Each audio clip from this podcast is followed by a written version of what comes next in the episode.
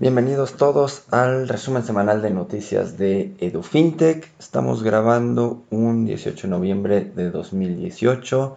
Mi nombre es Jonathan Stahl y esta semana les tengo muchas noticias, pero sobre todo aspectos muy muy importantes en criptomonedas y en inteligencia artificial. Dos historias que creo son sumamente relevantes. Así que con esto comenzamos.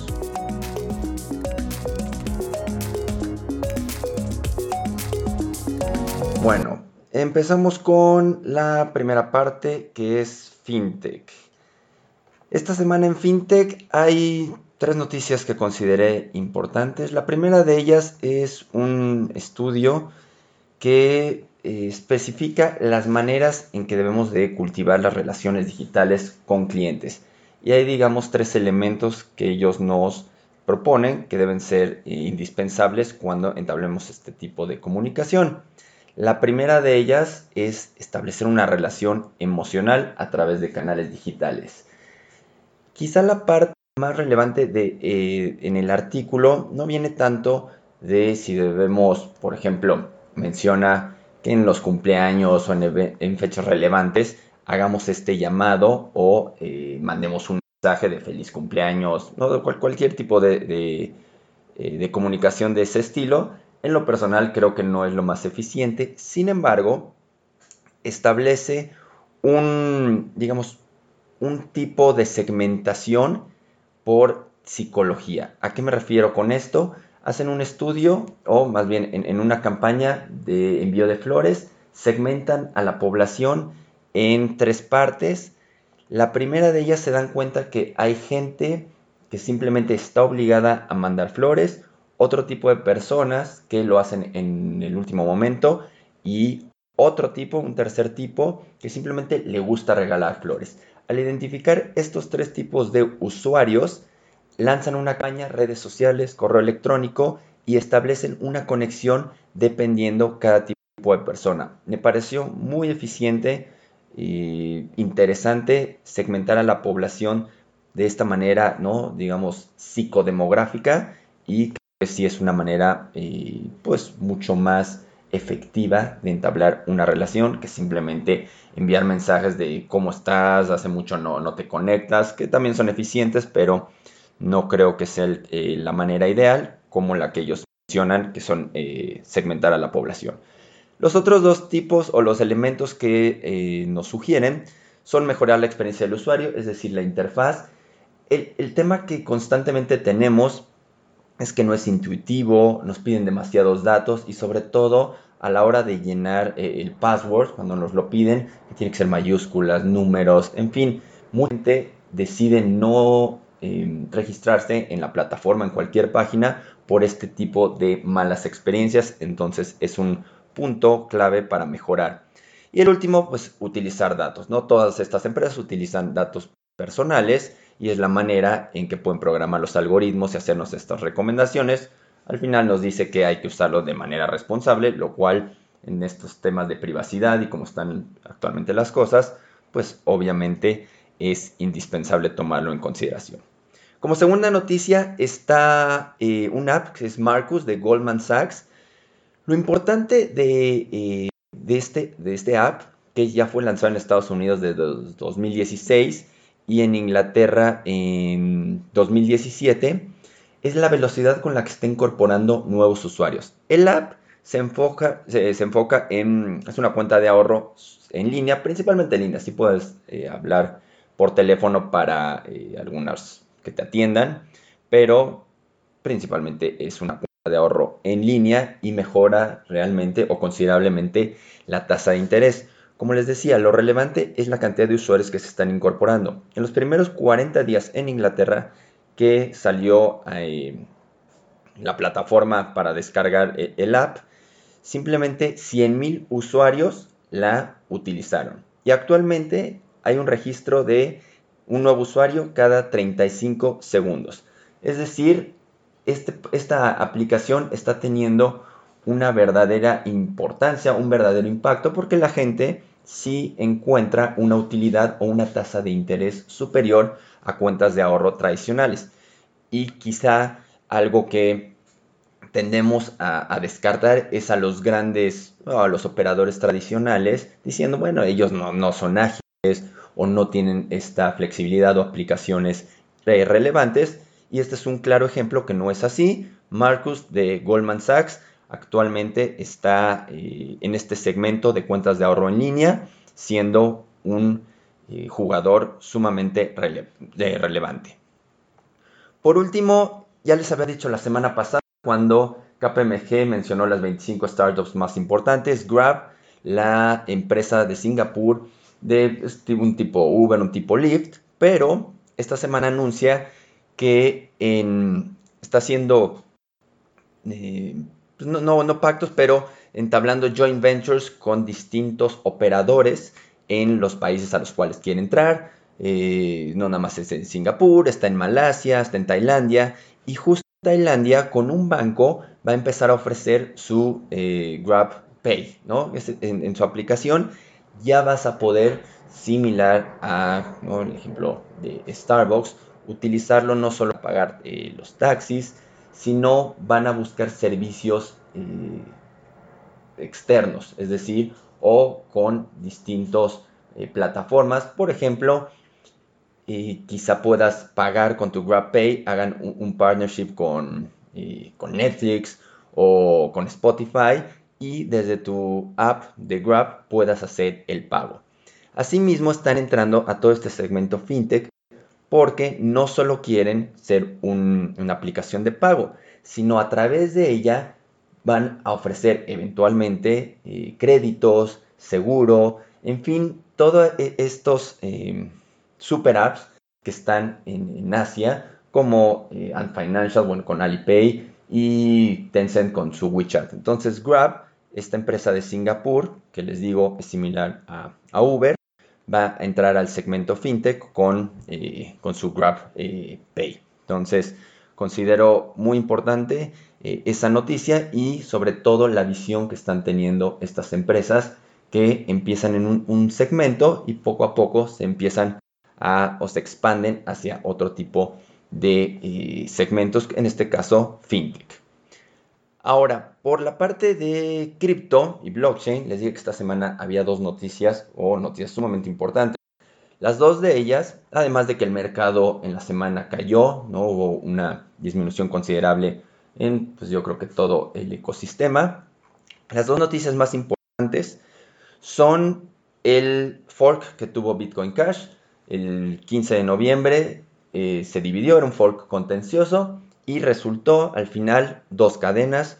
Una de ellas es Bitcoin Cash ABC y la otra es Bitcoin Cash Satoshi Vision. Como les había mencionado, Satoshi Vision quiere incrementar los bloques a 128.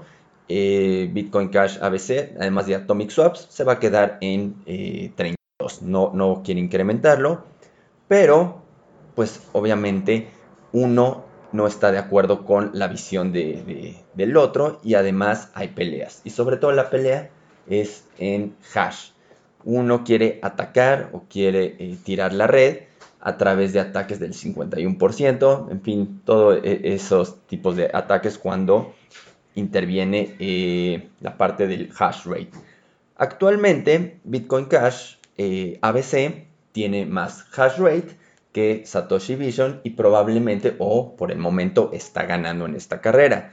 Sin embargo, el problema es que están minando con pérdida, porque pues eh, al precio que está y, está fluctuando, pues sale más caro minar que las ganancias o la recompensa que se obtiene por minar estos bloques. Pero la pelea eh, sigue. Satoshi Vision dice de Craig Wright de Craig Wright, perdón, dice que no, no, eh, no se van a dar por vencidos y sobre todo tienen esta visión de atacar, de que eh, Bitcoin Cash ABC debe o no debe de, existir. Entonces, pues vamos a ver en los siguientes, las siguientes semanas cómo se desenvuelve todo este, este tema. Seguramente nos va a dar mucho de, qué hablar.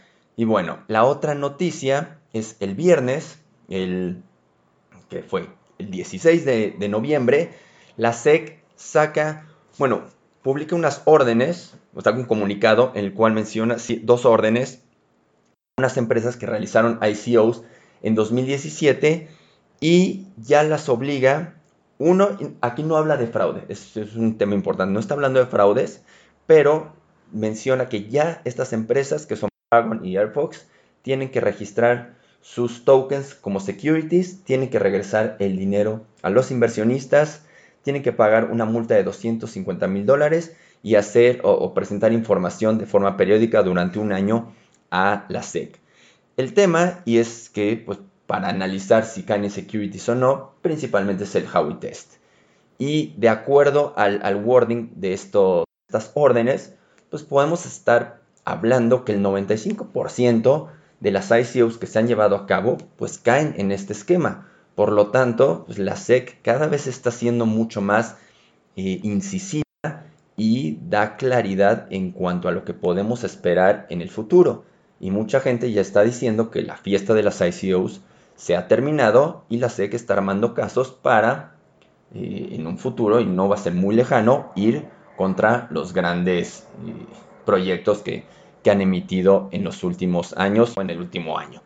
Entonces, eh, pues sí, es, un tema muy sensible. La SEC todavía no especifica claramente qué es un security, qué, es, qué no es un security, pero pues ya da indicios de que prácticamente todo lo que se ha emitido pues va a caer en un security y no es un utility eh, token. Asimismo, la semana pasada, pues también con este exchange descentralizado, de nueva cuenta lo, eh, lo multó. Entonces parece que en Estados Unidos este ecosistema pues ya se está aclarando, pero pues no tanto en un sentido positivo. Quizá por el momento tenga que eh, calmarse el mercado, principalmente por los scams que, han existido y pues esperamos, esperemos que la SEC dé aún más eh, claridad en cuanto a lo que pueden hacer los inversionistas, que no pueden hacer y también publicó eh, un reporte en el proceso de registro que se debe llevar a cabo y a quién deberían acercarse, no solo a sus abogados, sino a este FinTech Hub, que, este proyecto de FinTech que se creó dentro de, la SEC. Entonces, pues eh, seguramente, al igual que la noticia anterior, esto va a seguir desarrollándose en las próximas semanas. Veremos más proyectos que pues, son eh, que la SEC emite ciertas órdenes o que se acerca a ellos para pues, que se deslisten y que regresen el dinero a inversionistas o quizá uno de ellos si vaya a enfrentar cargos por un fraude. Entonces es una noticia muy relevante porque además de que pues, en, en Estados Unidos tiene repercusión, esto impacta a todo el mundo porque es digamos, la forma en que se debe de regular para estar en una cierta armonía. No quiere decir que todas las jurisdicciones vayan a regular de esta manera, sin embargo, pues si quieres estar o quieres listar en Estados Unidos o que americanos compren tus tokens, pues vas a tener que estar en esta sincronía con eh, la SEC. Entonces, pues tiene un impacto global, así, también, así como lo que pasa en, en China, en Corea, pero pues, Estados Unidos sigue siendo sumamente relevante. Para el último segmento de inteligencia artificial hay realmente una, noticia muy importante que es la de Waymo. Waymo es una subsidiaria de Alphabet que se enfoca en los coches autónomos. Y esta semana anuncia que en Phoenix ya va a eh, pues ejecutar un piloto en el cual pues un servicio de taxis va a operar de manera autónoma. No es con todos, son con personas que se han registrado como eh, early adopters de este proyecto, pero pues ya va a operar de manera autónoma este servicio de eh, taxis. Lo que vemos en, este, en esta noticia es ya el paso de la inteligencia artificial por distintos segmentos, ya no solo es el de, información de consumidores como eh, apps de, por ejemplo, un WeChat, en el cual la información que se obtiene, que se recaba, es de comportamiento de usuarios. Luego está la parte comercial, que son como Salesforce y toda la parte de Enterprise, como eh, opera la inteligencia artificial. El Internet de las Cosas, que es eh, inteligencia artificial en percepción. Y finalmente la inteligencia artificial autónoma, que sería un ejemplo Waymo. Ahora, Waymo no está solo en esta competencia. La otra empresa, una que lleva más millas, digamos, de forma semiautónoma, es Tesla, porque Tesla tiene el autopilot. Autopilot es semiautónomo, no es como Waymo, que es 100% eh, autónomo, aunque haya ¿no? una persona en el lado del copiloto por cualquier cosa. Entonces estas dos empresas están, eh, pues, hasta cierto punto peleando y de manera distinta porque los sensores, la manera de, eh, de enfrentar la inteligencia artificial autónoma en transporte es distinta. Pero, pues, al menos Waymo ya dio el primer paso y eh, pues vamos a ver su proyecto cuánto tarda en pues, hacerse extensivo a más usuarios. Ahorita nada más está en Phoenix y pues digo, vamos a, ver cuánto tarda, les digo, a usuarios y en otras eh, ciudades de Estados Unidos, así como Tesla, cuánto va a tardar en ya incorporar en sus coches una autonomía, digamos, casi total. Las otras dos eh, noticias son proyectos de inteligencia artificial. Uno es en detectar comida eh, en mal estado en restaurantes. Google desarrolló un sistema que, un algoritmo con machine learning para detectar a través de localización de usuarios y consultas que le hacen, ¿no? Search en Google, posibles, eh, digamos, situaciones donde los consumidores se han enfermado en tal restaurante. Lo más importante es que ya en Las Vegas y en Chicago, Google ha utilizado, bueno, o los servicios de salud aún utilizado este algoritmo para hacer inspecciones en restaurantes. Y pues si ha tenido de, ¿no? 50, digamos, del 100% de las inspecciones que se han hecho basadas en este algoritmo, un 50% terminan en pues, sí, una sanción al restaurante. Entonces es más, más eficiente que, que tradicionalmente solo un 20% terminaban en estas sanciones. Lo único que mencionaría que hay que tener cuidado es que no necesariamente por una búsqueda y, una relación de localización, pues efectivamente el restaurante está en un incumplimiento y la comida fue lo que enfermó a estas personas. Hay que tener mucho cuidado porque una mala, pues, una mala reseña o simplemente el detonar una inspección con base en este algoritmo, pues sí podría sacar del negocio y afectar a un restaurante que nada tuvo que ver. Pero bueno, habrá que ver cómo se aplica y cómo se sigue interactuando con este tipo de algoritmos, los servicios de salud de cada ciudad. Por la última parte de noticias relevantes, solo les comento que Alibaba, bueno, en China se celebra el Día de los Solteros el 11 de noviembre cada año y Alibaba rompe récord como lo ha hecho durante los últimos 10 años. Sin embargo, el crecimiento de este año frente al anterior fue menor que 2017 frente a 2016 lo cual puede indicar una pequeña desaceleración en China, sin embargo sigue rompiendo récord.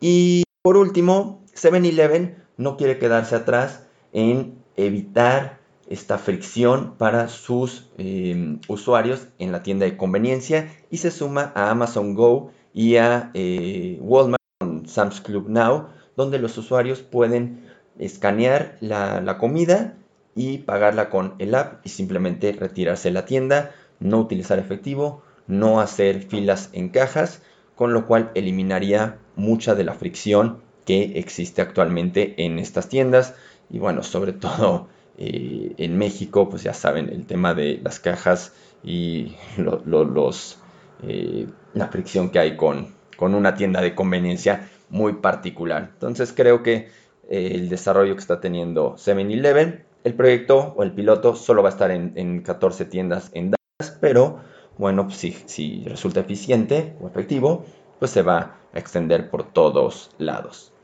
Con esto no llegamos al final del, resumen de esta semana. Si quieren recibir las noticias a través de correo electrónico, por favor mándenme un mail a educacionfintech.gmail.com y con mucho gusto les envío estas noticias para que las, lean, las analicen, además de las que comento aquí, agrego otras que considero relevantes y eh, Con eso llegamos al final del resumen de esta semana. Les agradezco que hayan escuchado, compártanlo eh, con la gente que consideren que le puede interesar y nos escuchamos próxima semana para un nuevo resumen de noticias. Nos vemos, hasta la próxima.